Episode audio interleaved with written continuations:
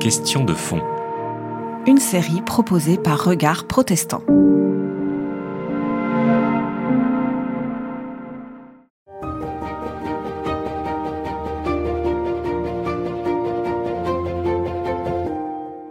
Alors pour ces conférences, pour ces trois conférences, il y en aura bien trois, on en reparlera après, nous vous proposons de mener bah, tout simplement une enquête, une enquête exégétique. Il va falloir récolter des indices, et pour ça, eh il va falloir tout simplement inspecter de près euh, les, les épîtres de Paul. Ce soir, deux grands passages euh, de sa correspondance vont nous intéresser. Le premier dans l'épître aux Romains, au chapitre 14, et l'autre dans la première épître aux Thessaloniciens, au chapitre 4. Vous avez les textes qui vont nous intéresser à votre disposition, selon la traduction qui est la nôtre, euh, sur vos sièges ou sur vos genoux, au choix. Alors on va regarder de près ce mot ces mots que Paul emploie, mais on aura beau regarder de près, la première chose à constater, elle est toute simple, mais il faut faire ce constat, c'est que nous aurons beau chercher, nous ne trouverons jamais le mot résurrection sous la responsabilité de Paul, tout simplement parce que le mot résurrection est un mot latin, d'un latin ecclésiastique tardif, totalement inconnu de Paul, comme d'ailleurs de tous les autres auteurs du Nouveau Testament, et c'est pourtant, c'est très drôle, c'est pourtant ce mot-là qui s'est imposé pour nommer l'événement de Pâques et le retour à la vie des morts. Un seul mot en français, résurrection. Un mot tout à fait technique qui cache en réalité la créativité des premiers auteurs, en tout cas ceux qui sont rassemblés dans le Nouveau Testament. Eux, ils nous disent, Jésus fut réveillé, il se releva, il fut élevé, il prit vie, il apparut. Il se fit voir, vivant. Il rencontra les femmes revenues du tombeau. Les disciples le virent.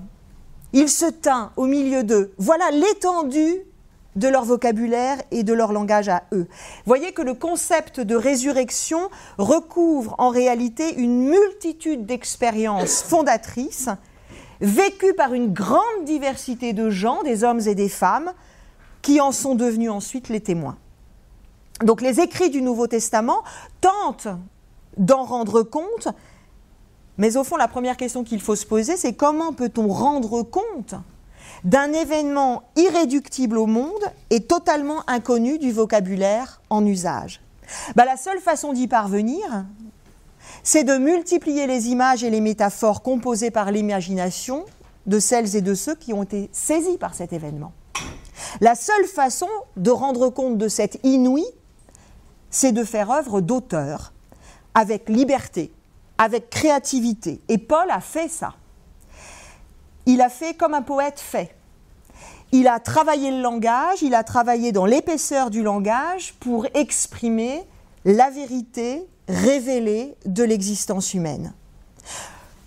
Au fond, pour le dire plus simplement encore, Paul ne cherche pas à raconter sous forme de compte-rendu ce qui s'est passé dans son existence, il veut faire entendre à ses destinataires la parole vivifiante qui lui a été révélée.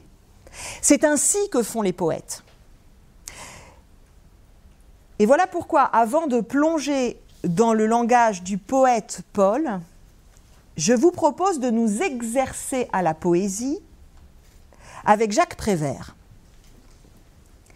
Je voudrais, nous voudrions, vous faire entendre comment d'autres poètes avec d'autres outils, avec d'autres manières de travailler, comment d'autres poètes parlent de la vivification de l'existence. C'est Jacques Prévert qui introduit ça. Écoutez-le parler de l'existence de deux escargots qui sont en deuil, qui sont très tristes. Et leur deuil, nous dit Jacques Prévert, a été changé en allégresse. Chanson des escargots qui vont à l'enterrement. À l'enterrement d'une feuille morte, deux escargots s'en vont. Ils ont la coquille noire, du crêpe autour des cornes. Ils s'en vont dans le soir, un très beau soir d'automne. Hélas, quand ils arrivent, c'est déjà le printemps. Les feuilles qui étaient mortes sont toutes ressuscitées. Et les deux escargots sont très désappointés, mais voilà le soleil, le soleil qui leur dit Prenez, prenez la peine, la peine de vous asseoir. Prenez un verre de bière, si le cœur vous en dit. Prenez, si ça vous plaît, l'autocar pour Paris. Il partira ce soir. Vous verrez du pays. Mais ne prenez pas le deuil, c'est moi qui vous le dis. Ça noircit le blanc de l'œil et puis ça enlaidit. Les histoires de cercueil, c'est triste et pas joli. Reprenez vos couleurs, les couleurs de la vie. Alors, toutes les bêtes, les arbres et les plantes se mettent à chanter, à chanter à tue-tête, la vraie chanson vivante, la chanson de l'été. Et tout le monde de boire, tout le monde de trinquer. C'est un très joli soir, un joli soir d'été. Et les deux escargots s'en retournent chez eux. Ils s'en vont très émus, ils s'en vont très heureux. Comme ils ont beaucoup bu, ils titubent un petit peu, mais là-haut dans le ciel, la lune veille sur eux. Merci. Alors, nous commencerons par la fin. Et je commencerai par la fin, et je commencerai tout à fait par la fin si je ne devais pas ajouter un tout petit complément à la présentation de tout à l'heure, à savoir qu'il euh, se trouve que j'ai enseigné le Nouveau Testament quatre ans dans cette faculté. Et si je le rappelle, c'est parce que pendant ces quatre ans, j'ai eu la chance de travailler de manière très intensive avec mon collègue André Gounel, que nous avons pratiquement chaque semestre donné ensemble un séminaire interdisciplinaire et que lors de ces séminaires interdisciplinaires, nous avions donné un cours sur le thème Après la mort, qu'y a-t-il? Et de ce séminaire sur Après la mort, qu'y a-t-il que nous avions dû d'ailleurs dédoubler parce qu'il y avait beaucoup d'étudiants et que nous n'arrivions pas à tous les caser dans un auditoire à la suite de ce cours que nous avions donné sur Après la mort, qu'y a-t-il est paru un livre avec les textes de nos cours. Voilà, je voulais juste le rappeler parce que je pense que euh, je tenais à le faire par amitié et par loyauté et par fidélité à cette amitié avec André Gounel. Voilà. Maintenant, je reviens à la fin et je reviens à notre itinéraire. Et notre itinéraire part d'un texte de l'Épître aux Romains. Vous l'avez sur la feuille. Et si on part de l'Épître aux Romains, c'est que d'une certaine manière, nous partons de l'aboutissement de la pensée. C'est-à-dire que ce que nous allons faire dans ces trois conférences, c'est essayer de comprendre le cheminement de la pensée de Paul. Ce que nous allons constater, c'est que Paul n'est pas resté avec euh, une tradition ou une affirmation ou une thèse, mais qu'il euh, s'est trouvé à affiner une pensée, à retravailler une pensée et euh, que cette pensée trouve maintenant son aboutissement dans l'épître aux Romains. Ce résultat dans l'épître aux Romains est non seulement le résultat d'une réflexion personnelle, c'est-à-dire comment intégrer dans sa vie cette conviction en le réveil ou le relèvement des morts, non seulement intégrer cela dans la compréhension de son existence, mais en même temps, comment en parler et y réfléchir en dialogue avec ses interlocuteurs dans les communautés qu'il avait créées. Il se trouve, ce qui est à mon avis extrêmement intéressant, que les textes que nous allons lire dans les trois soirées qui nous réuniront sont tous des textes qui ont été écrits d'une manière ou d'une autre en dialogue avec les gens de Corinthe. Et je trouve très intéressant que ce soit en dialogue avec les gens de Corinthe parce que nous avons là une communauté avec des représentants du monde grec, probablement une communauté exclusivement ou à peu près exclusivement ce qu'on appelle pagano-chrétienne, donc de chrétiens sans passé juif, et que l'ensemble de sa réflexion se passe dans la première épître aux Thessaloniciens, écrite à Corinthe, dans la première épître aux Corinthiens, dans la deuxième épître aux Corinthiens et dans l'épître aux Romains, écrite à Corinthe. On voit que le dialogue joue un rôle euh, décisif. Et la seule chose qui manque, c'est euh, l'idée de la création nouvelle que l'on trouverait dans l'épître aux Galates ou dans la deuxième épître aux Corinthiens. Au fond, c'est très intéressant que Paul parle de son existence et d'une existence dans laquelle il a intégré son rapport à la vie et son rapport à la mort et donc son rapport à la finitude, qu'il euh, en parle comme d'une création nouvelle.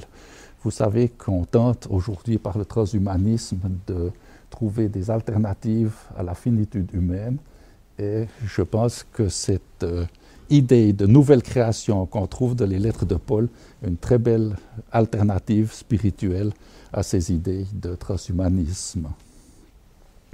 Ce qui me frappe, c'est la force et la modernité de cet aboutissement de la pensée euh, de Paul. D'une part, ce qui me paraît intéressant, c'est que Paul recentre la pensée de l'au-delà sur sa signification présente. Parler du réveil ou du relèvement de la mort, c'est pour lui, dans le texte de l'Épître aux Romains qu'on va lire, dans le texte de cet aboutissement, parler de la vie présente. Euh, je crois que ça, c'est une première chose qui est extrêmement intéressante on pourrait dire que c'est devenu pour lui un langage existentiel. Je préfère dire c'est pour lui parler de la vie présente. Ensuite, ce qui me paraît extrêmement fort, c'est que Paul parle de ce qu'on appelle la résurrection, de ce qu'il appelle le réveil ou le relèvement d'entre les morts, hors d'une périodisation vie, mort, résurrection ou vie, mort, vie. Et que euh, nous allons voir que Paul prend congé, en fait, de langage spéculatif. Au fond, il parle d'une fidélité dans la vie et dans la mort sans avoir besoin de faire le détour par un langage spéculatif. Ça me paraît quelque chose d'extrêmement fort, d'extrêmement moderne. Encore quelqu'un nous disait euh, cette semaine dans la paroisse de Dole. C'est difficile de croire quand on lit le symbole des apôtres. Je crois à la résurrection de la chair. Et au fond, euh, c'est très intéressant parce que euh, précisément, Paul utilise dans l'Épître aux Romains un langage qui fait l'économie de ce genre de langage spéculatif. Et donc, on a une émancipation hors d'une périodisation vie, mort, résurrection par l'intégration de la mort et de la vie réveillée d'entre les morts dans la vie présente. Au fond, ça, je crois que c'est très fort, d'intégrer la vie présente et la mort dans la vie présente. Enfin, la troisième chose, euh, donc recentration de la pensée de l'au-delà dans le présent, émancipation d'une périodisation et d'autre part un lien logique entre compréhension du relèvement des morts et la compréhension de la croix et l'interprétation de la croix. Au fond, euh, quel est le lien logique entre la compréhension de l'événement de la croix? Vous savez que pour Paul, la croix ne désigne pas la mort de Jésus, mais bien plutôt la mort de Jésus recomprise à partir de la révélation de Pâques comme bonne nouvelle transformatrice, au fond, euh, le lien logique entre cette compréhension de la croix et la compréhension du relèvement des morts. Je lis ce texte. Euh, c'est pour ceci que Christ mourut et prit vie, pour qu'il exerce sa seigneurie sur mort et sur vivant. C'est la conclusion du texte de Romains 14 que vous avez sous les yeux, que je relis maintenant en entier. Car personne parmi nous ne vit.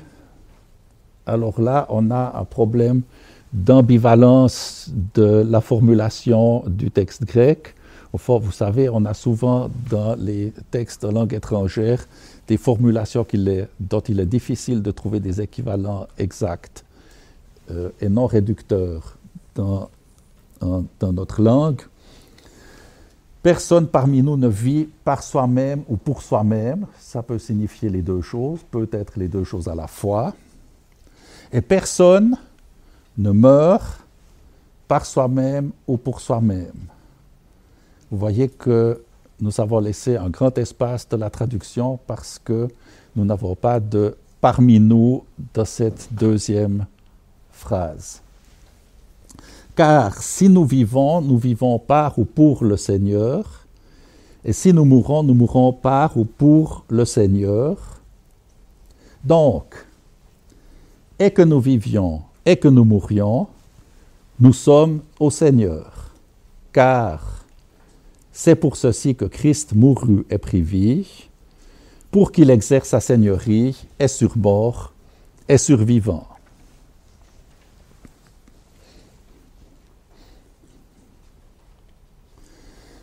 La première thèse, la première affirmation définit l'existence croyante par une description négative de la relation avec une instance transcendante. Je dis l'existence croyante à cause du parmi nous. Personne parmi nous ne vit par soi-même ou pour soi-même. Mais vous voyez qu'on a une définition par une description négative de la relation avec une transcendance et donc une confession par l'exclusion d'une compréhension de la vie qui serait laissée seule avec elle-même ou face à elle-même. Au fond, euh, c'est très intéressant cette euh, définition négative, cette confession de foi négative, parce que euh, personne n'est laissé seul avec soi-même avec sa solitude, mais aussi avec ses propres moyens de religion ou ses propres moyens de technique. La seconde thèse n'oppose pas la mort à la vie, mais la seconde thèse, personne ne meurt par ou pour soi-même, coordonne le regard présent porté au mourir, au regard porté sur la vie. C'est-à-dire qu'au fond, le regard porté établit un rapport du sujet à la perspective sur sa mort. Personne ne meurt implique, d'une part, un sens universel, porté, donné au regard porté sur l'événement du mourir, et d'autre part, une intégration du mourir à la compréhension de soi, du sujet vivant. Au fond, on ne parle pas de la mort, mais on parle du mourir, et parler du mourir signifie qu'on adopte le point de vue de celui qui vit et qui se trouve face à la perspective de la mort et qui essaye de comprendre son rapport à la mort. Et le fondement des deux thèses, car, se trouve de la reconnaissance d'une seigneurie qui n'est pas encore nommée, qui va être nommée, mais une seigneurie qui est reconnue comme source, comme moyen et comme finalité du sens du vivre et du sens du mourir. Vous voyez qu'on a de nouveau une formulation qui a plusieurs valeurs, qui est polyvalente, par le Seigneur, pour le Seigneur. Et donc on a une confession de foi qui affirme la dépendance par rapport à une transcendance et en même temps un rapport avec une transcendance qui est sens, finalité du vivre et du mourir. Le résultat provisoire, c'est que la représentation d'une succession, vie, mort, résurrection, fait place à quelque chose de tout différent, qui est place à la confiance du sujet, qui confie son vivre et son mourir à une seigneurie qui est source, moyen et finalité du temps qui lui est donné.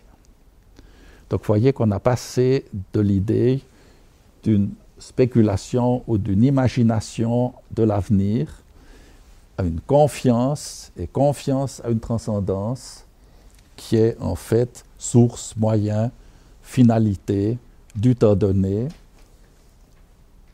vie et mort. Mais la question est évidemment, quelle seigneurie?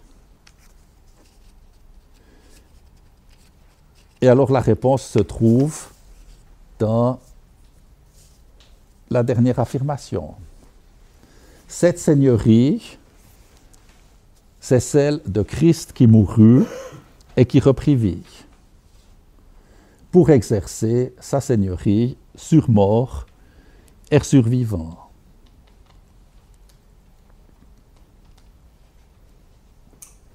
Au fond, on a appris à consciencieusement banaliser l'idée que Christ est mort et ressuscité. Mais au fond, qu'est-ce que ça signifie pour euh, Paul et pour ses destinataires de Rome de dire que Christ est mort et a repris vie?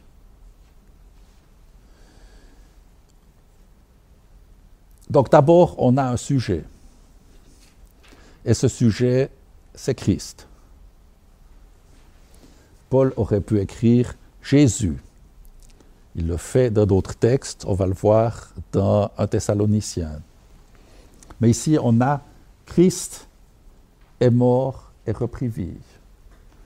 Or, vous savez que Christ est une formulation élémentaire de la foi en l'événement de Pâques.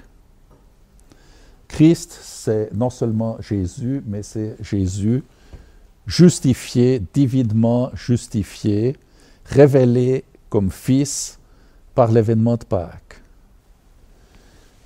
Qui est ce Jésus révélé Fils par l'événement de Pâques? Il est celui qui a été crucifié,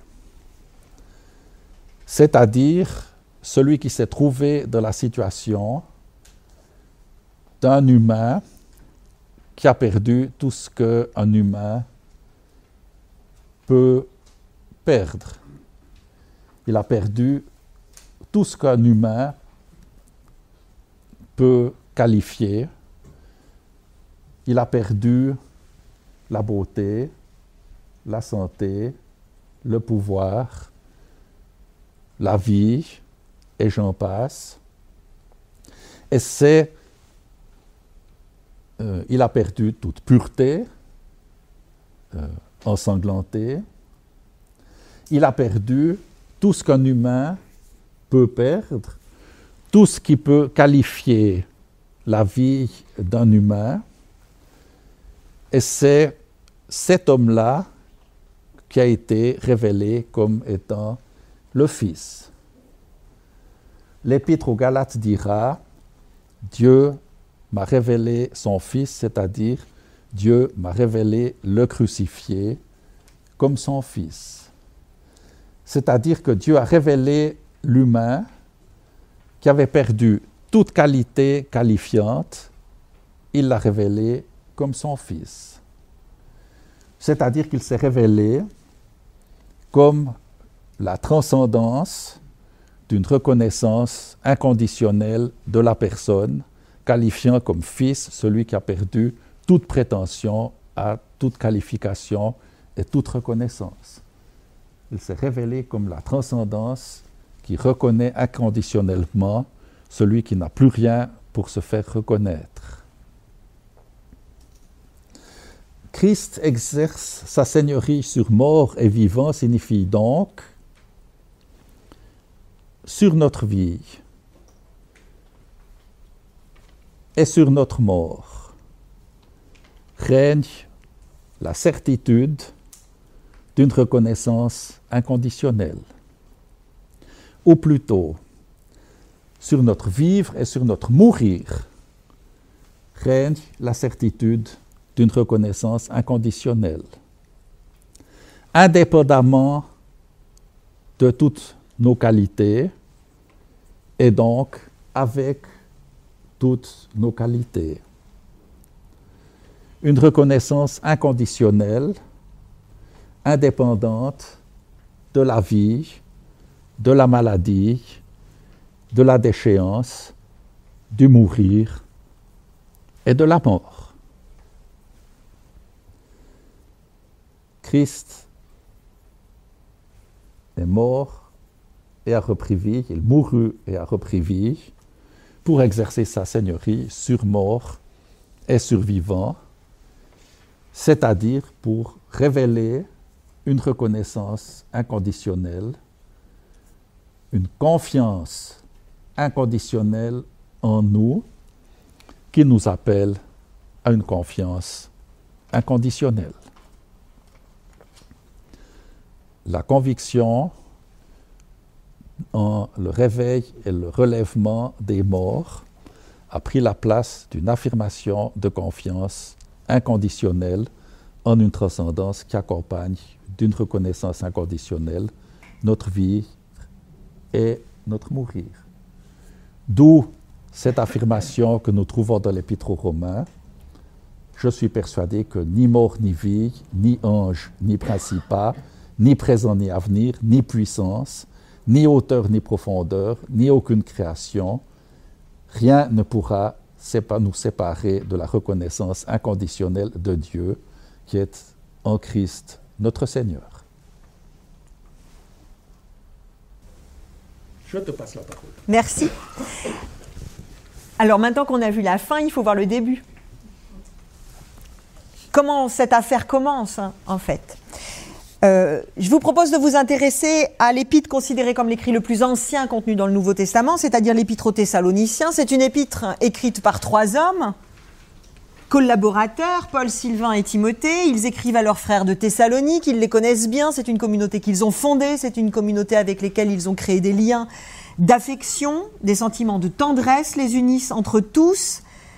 Ils leur écrivent en disant nous, alors quelquefois, il y a bien un jeu JE qui se balade, un jeu peut-être paulinien émerge quelquefois, oh, ça reste à prouver. En tout cas, c'est bien un trio, hein, contrairement à l'épître aux Romains, hein, c'est tout autre chose. Là, c'est un trio apostolique, solidaire, c'est une pastorale qui écrit et qui cherche à maintenir vivante sa relation avec l'église de Thessalonique. Alors ils avaient été contraints, ces trois hommes, de quitter brusquement cette communauté pour des problèmes, bref. Les voilà loin d'elle, ils s'inquiètent pour elle, Paul et ses, collaborateurs pardon, décident donc de leur écrire. Entre-temps, ils reçoivent des nouvelles de leur part qui sont plutôt rassurantes. Donc, dans le corps de la lettre qui nous reste, que nous avons à disposition, les trois apôtres en profitent pour répondre à quelques questions posées par l'Église de Thessalonique. Et parmi ces questions, celle du devenir des morts. Qu'en est-il pour eux? Les morts connaîtront-ils la joie du retour glorieux et imminent? Seigneur. Dans l'histoire du christianisme, vous voyez que les premières phrases écrites au sujet de la résurrection ne sont pas l'œuvre d'un théologien esselé à sa table de travail, pas même celle d'un docteur de l'Église enseignant les fidèles rassemblés, les premières phrases écrites au sujet de la résurrection, aujourd'hui à notre disposition, procèdent d'une volonté commune de répondre aux interrogations légitimes des frères et des sœurs qui sont dans la peine. La préoccupation des apôtres n'est ni la mort, ni la résurrection, ni le retour glorieux du Seigneur. Leur seule préoccupation, ce sont leurs compagnons de foi et la peine qu'ils éprouvent. C'est ça leur souci. Alors on va lire la réponse à la question qui leur a été posée au sujet des endormis, c'est-à-dire des morts, selon la terminologie usuelle euh, des anciens. Vous avez le texte sous les yeux. Nous ne voulons pas que vous soyez ignorants, frères, au sujet des endormis, afin que vous ne soyez pas affligés comme sont aussi les autres qui n'ont pas d'espérance. Car si nous avons confiance que Jésus est mort et s'est relevé, ainsi aussi Dieu conduira les endormis par Jésus avec lui. Nous disons en effet ceci conformément à une parole du Seigneur, que nous, les vivants, laissés jusqu'à la parousie du Seigneur, nous ne devancerons certainement pas les endormis. Que lui, le Seigneur, au signal, à la voix de l'archange et à la trompette de Dieu, il descendra du ciel, et les morts se lèveront en Christ d'abord. Ensuite, nous, les vivants, les laissés, ensemble avec eux, nous serons volés dans les nuées, pour la rencontre du Seigneur, dans les airs, et ainsi toujours nous serons avec le Seigneur. De sorte que exhortez-vous les uns les autres dans ces paroles. Voilà, les Thessaloniciens s'inquiètent des morts. Notez au passage qu'ils s'inquiètent de tous les morts, ceux d'aujourd'hui, ceux d'hier, ceux qu'ils ont aimés, ceux qu'ils n'ont pas connus, les élus, les autres, bref, tous les morts. Il n'y a pas de distinction, c'est des morts qui s'inquiètent et ne pas savoir ce qu'il adviendra à tout cela, quel qu'il soit, ça les plonge dans la peine. Eh bien, écrivent ces trois hommes, malgré la tristesse que cause la mort, il existe une espérance. Je suis au verset 13 et 14. Le mot elpis, espérance. Il y a une espérance. Cette même espérance pour laquelle les apôtres rendaient grâce au tout début de la lettre aux Thessaloniciens qu'ils leur adressent. Ils en parlaient parce qu'ils l'avaient déjà vu, cette espérance, à l'œuvre en chacun des frères de Thessalonique. Et cette espérance, elle ne vient pas d'eux. Cette espérance, ils leur disent, elle, elle leur est offerte par Dieu. Donc, quand bien même certains mourraient avant le retour glorieux du Christ, cette espérance ne peut pas manquer puisqu'elle vient de Dieu. Il s'agit donc pour les apôtres d'appeler leurs frères à persévérer tout simplement dans ce que Dieu leur donne de vivre, c'est-à-dire l'espérance. Et voyez au verset 14, ce petit mot car ouvre à la seule explication de cette espérance offerte. Et la seule explication qui nous est donnée de l'espérance offerte, verset 14, c'est l'événement de la mort et de la résurrection de Jésus.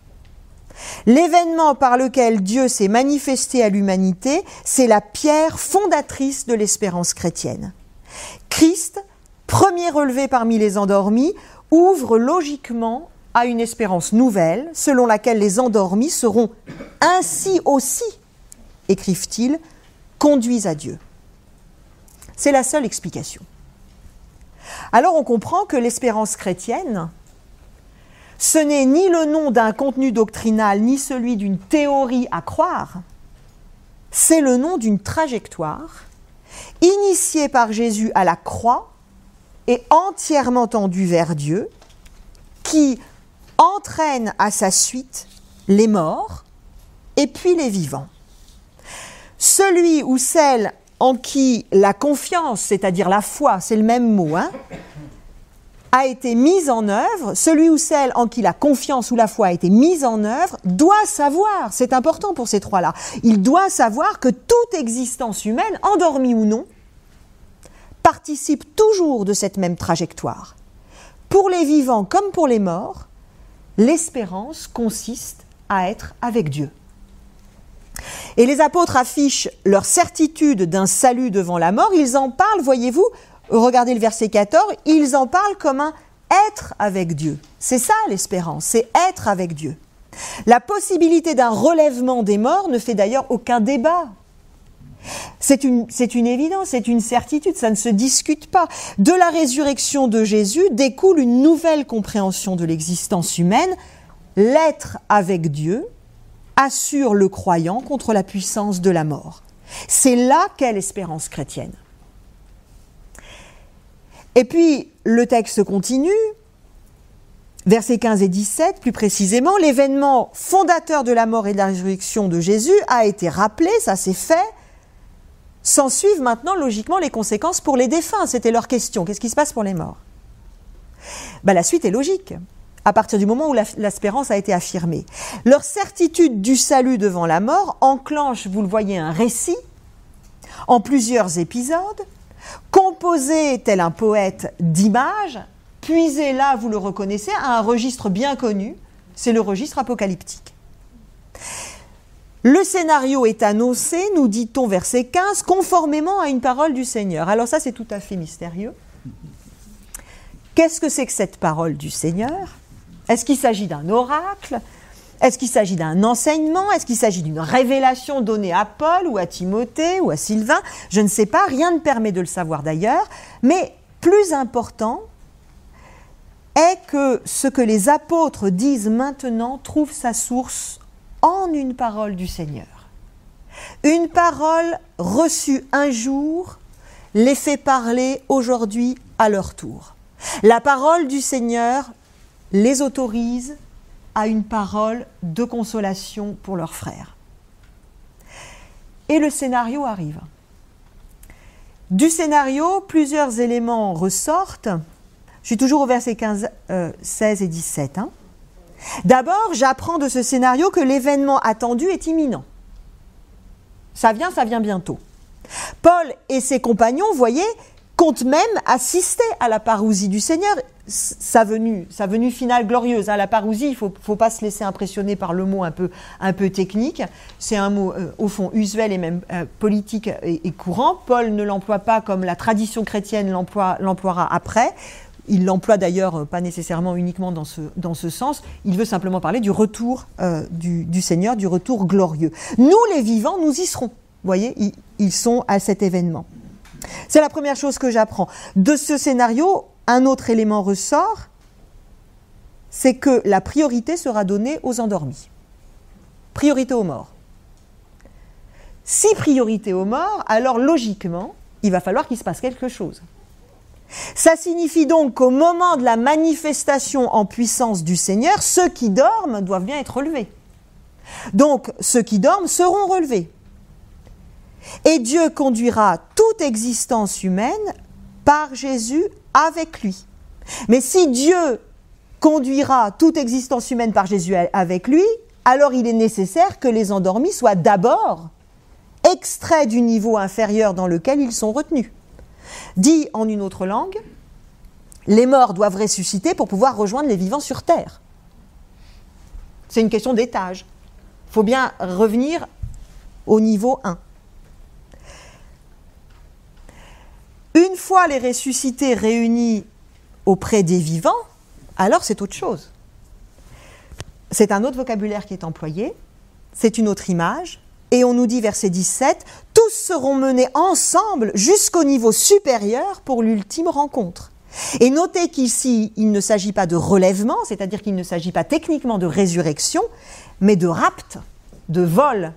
Les endormis relevés les endormis ressuscités, pourrait-on dire, et les vivants seront littéralement volés.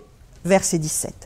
Autrement dit, ce que la tradition traduira par le mot résurrection, ce n'est ici que l'étape préalable nécessaire aux morts, pour rejoindre les vivants. et être réunis avec eux à Dieu. Donc le relèvement des morts, la résurrection des morts, ça ne sert ici que d'introduction aux grandes retrouvailles universelles eschatologiques. Vous l'avez compris, Paul et ses collaborateurs utilisent ici le langage apocalyptique dont ils disposent pour véhiculer au plus près des Thessaloniciens la vérité qu'ils ont eux-mêmes euh, reçue. Mais c'est pas pour ça que le langage et puis euh, ces matériaux représentationnels coïncident avec la conviction qui les anime. Il ne faut pas confondre le langage utilisé et la conviction que désigne ce langage. Les apôtres ne s'intéressent pas au système de représentation, ils s'intéressent au réel. Et c'est ce réel qu'ils cherchent à représenter aux frères de Thessalonique. Et pour représenter du réel, il faut du langage, il faut des images, il faut travailler comme un poète. Seul compte ce réel non représentable, être avec Christ pour toujours. Verset 17, je cite, Ainsi toujours nous serons avec le Seigneur.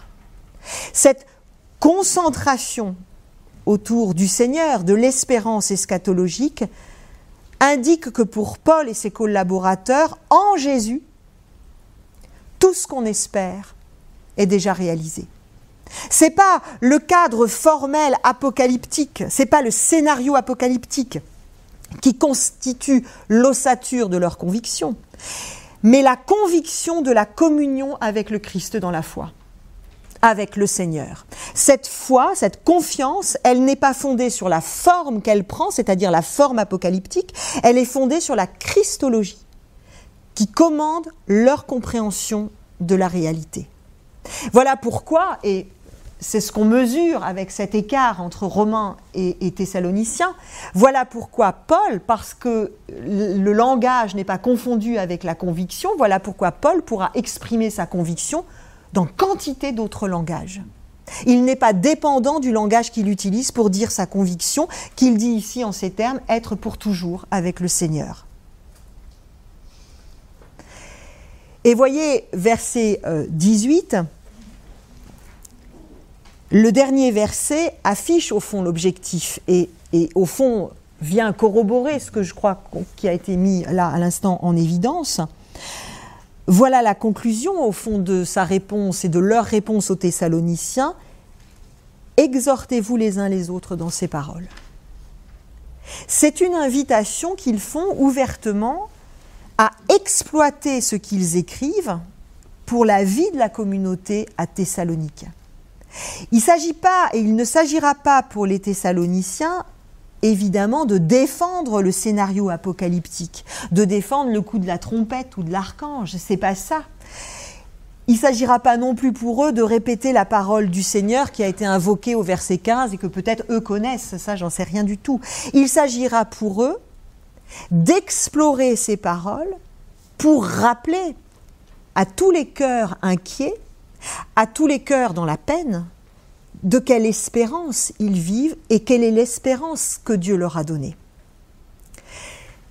Ce petit bout de verset là, au verset 18 à la fin, ça signifie tout simplement, mais ça me semble déterminant, que les matériaux représentationnels qui sont mis à disposition ici sont appelés à être sans cesse réinterprétés dans des catégories qui soient évidemment compréhensibles pour leurs destinataires. Si Paul et ses collaborateurs choisissent les représentations apocalyptiques, c'est bien qu'elles sont signifiantes pour les gens à qui ils s'adressent. Mais ça veut bien dire que la conviction doit être exprimée dans des catégories signifiantes pour les gens à qui on s'adresse. Ça veut bien dire qu'aujourd'hui, la conviction doit être exprimée, c'est l'invitation du verset 18, dans des catégories qui soient signifiantes pour les destinataires d'aujourd'hui. Ainsi, on pourrait s'amuser à réaffirmer aujourd'hui peut-être un peu autrement, puisque ces catégories-là ne sont plus les nôtres, enfin en tout cas ne sont pas les miennes, que le croyant, par exemple, se tient en communauté de destin avec ses frères. Ça veut dire que le croyant ne vit pas seul, qu'il se tient en solidarité fraternelle, soucieux de la peine de ses frères et de ses sœurs, qu'il partage les peines de ses frères. Et pour eux, qu'il est amené à porter au langage la consolation d'un être avec Christ, c'est-à-dire exactement ce que font Paul, Sylvain et Timothée. Au destinataire d'aujourd'hui est rappelée aussi l'imminence de la fin, de la fin FIN. Ce qui implique évidemment, quand on est rappelé à l'imminence d'une fin, ça implique une compréhension de soi dans le monde qui soit placée sous le signe du provisoire. Le croyant se sait non seulement chargé d'une responsabilité particulière pour ses frères qui sont dans la peine, à nous d'adresser une parole qui soit consolatrice de la conviction et de l'espérance offerte, mais il se sait aussi de passage. Il y a une fin. Cette relecture de l'existence humaine, entièrement ordonnée à la prédication de l'événement pascal, atteste aussi que la prédication des apôtres, eh elle ne relève pas de la théorie ou du dogmatisme, elle est le fruit d'une expérience qui trouve son achèvement dans la rencontre ultime et la plénitude de l'être avec Christ. Au fond, pour le dire très simplement, le croyant ne vit pas d'un savoir, mais de la mise en mouvement de son existence par Dieu. Et les trois apôtres l'affirment, il y a une espérance chrétienne. Sa dynamique, elle trace une trajectoire dont le point de départ, et c'est radicalement dit dans l'épître aux Romains, dont le point de départ est la croix, c'est-à-dire l'événement de la mort et de la résurrection de Jésus par Dieu. Le point d'arrivée, c'est l'être avec le Seigneur pour toujours. Entre les deux, les croyants, Paul, Sylvain et Timothée et tous les autres, mobilisent des représentations à disposition pour dire à leurs contemporains la certitude du salut devant la mort. Et aucun d'eux n'est auteur d'une telle espérance et évidemment aucun d'eux ne prétend l'être. Dieu seul initie cette trajectoire, cette espérance, et Dieu seul la conduit. Donc la consolation pour l'ensemble de l'humanité, elle provient donc de la reconnaissance, de la mise en œuvre par Dieu d'une vie avec lui pour toujours. Et c'est ainsi qu'apparaît dans le texte le plus ancien aujourd'hui à notre disposition et dans les premières lignes, les, plus anciennes euh, phrases et affirmations qui soient posées sur la résurrection, c'est ainsi euh, qu'apparaît cette conviction de l'espérance offerte et initiée euh, par Dieu. Je propose trois remarques pour introduire le dialogue, l'échange que nous allons avoir. Ma première remarque est la suivante. Je constate une grande audace créatrice de Paul dans l'usage des images apocalyptiques qu'il utilise dans la première épître aux Thessaloniciens. Il y a une grande imagination dans l'universalisation des images apocalyptiques. Parce qu'au fond, les images apocalyptiques sont utilisées de manière telle que l'ensemble de l'humanité, les morts et les vivants, sont intégrés dans la perspective de l'espérance. Et je constate que cette visée universaliste trouve dans l'Épître aux Romains son accomplissement dans l'intégration de la fragilité et du mourir dans l'esprit de la confiance et de la reconnaissance. Au fond, on a une universalisation des images apocalyptiques qui trouve son accomplissement dans l'universalisation des temps de la vie, des temps de la fragilité, du vivre et du mourir, ce qui évidemment requiert tout autant d'imagination que l'imagerie apocalyptique. Ça, c'est ma première euh, remarque. Ma deuxième remarque, c'est que il me semble que cette réflexion de Paul et tout ce cheminement que nous, allons, que nous avons commencé à lire et à comprendre et que nous allons continuer à essayer de comprendre, que tout ce cheminement de Paul me paraît aujourd'hui d'une euh, grande actualité. Parce qu'au fond, on a passé deux ans à parler de sécurité. Et on a alors, on essaye d'établir des sécurités, ou bien on peut le faire avec la religion, ou bien on peut le faire avec la technique, ou bien on peut le faire. Et tout d'un coup, on a un autre langage. On n'a pas un langage qui essaye de défendre ou d'assurer une certaine sécurité. On sait d'ailleurs euh, quels sont les problèmes dans les tentatives d'assurer la sécurité parce que euh, on peut assurer la sécurité que de manière défensive. Une fois qu'on a identifié des dangers, euh, on essaye de se prémunir contre ces dangers, mais au fond, les tentatives de sécurité viennent toujours après coup et sont par définition imparfaits. Or, ici, on a un autre langage qui n'est pas le langage de la sécurité, mais celui de la confiance. Et un langage de la confiance qui arrive à intégrer dans le langage de la confiance et dans le langage de la reconnaissance le mourir lui-même.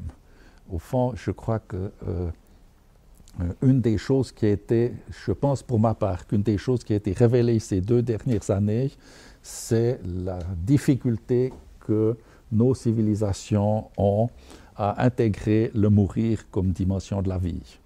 Fond, tout d'un coup, euh, voilà, je ne dis pas plus, vous avez perçu autant que moi et on pourra en parler. Ma troisième euh, remarque, c'est en fait ce qui m'apparaît dans aussi bien dans la première esquisse de l'Épître aux Thessaloniciens que de l'aboutissement de l'Épître aux Romains. C'est en fait une réflexion sur ce qui fait la vérité de la vie et la vérité de la vie humaine. Et au fond, ce qui fait la vérité de la vie humaine, c'est pour Paul cette transcendance d'accompagnement qui permet de concevoir la vie comme histoire et qui permet d'imaginer la vie comme prise de risque. Parce qu'au fond, euh, tant qu'on est dans les recherches de sécurité, on évite les risques. Une fois qu'on est dans la confiance, on peut raisonnablement euh, parler de risque. Et au fond, je me disais, on parle de foi chrétienne et peut-être qu'on pourrait traduire ce terme de foi chrétienne en parlant d'un esprit de confiance dans la bonne nouvelle des apôtres. Esprit de confiance dans la bonne nouvelle euh, des apôtres. Pour terminer, nous avons lu un premier texte de Prévert à la fin de l'introduction et je vous propose, pour terminer avant notre discussion, un texte de Georges Bernanos. C'est un texte qui est extrait d'une lettre écrite par Georges Bernanos. Et ce sont des mélancolies sans fin, contre lesquelles je n'avais pas de longtemps, et encore l'année dernière, qu'un remède, m'étourdir et je m'en acquittais comme je pouvais, vous l'avez vu. Quand j'étais tout petit encore et que je pensais à ces choses, je me disais que la vie était longue et qu'en la remplissant de toutes sortes d'aventures, de gloire, de renom, de puissance, on pouvait la rendre si heureuse que cela valait la peine d'un peu de souffrance à la fin. C'était des rêves d'enfant qui ne peut s'imaginer un grand homme embêté. Mais j'ai bien changé d'avis. Au moment de ma première communion, la lumière a commencé de m'éclairer et je me suis dit que ce n'était pas surtout la vie qu'il fallait s'attacher à rendre heureuse et bonne, mais la mort, qui est la clôture de tout.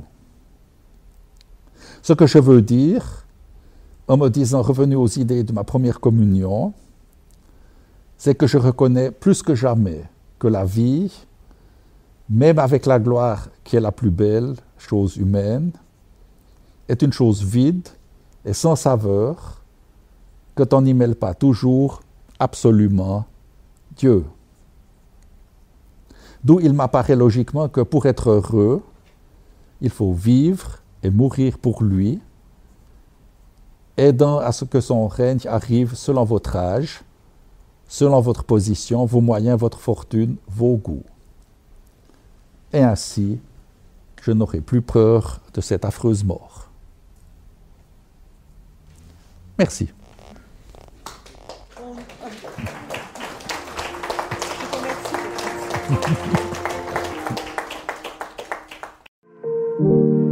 C'était Question de fond.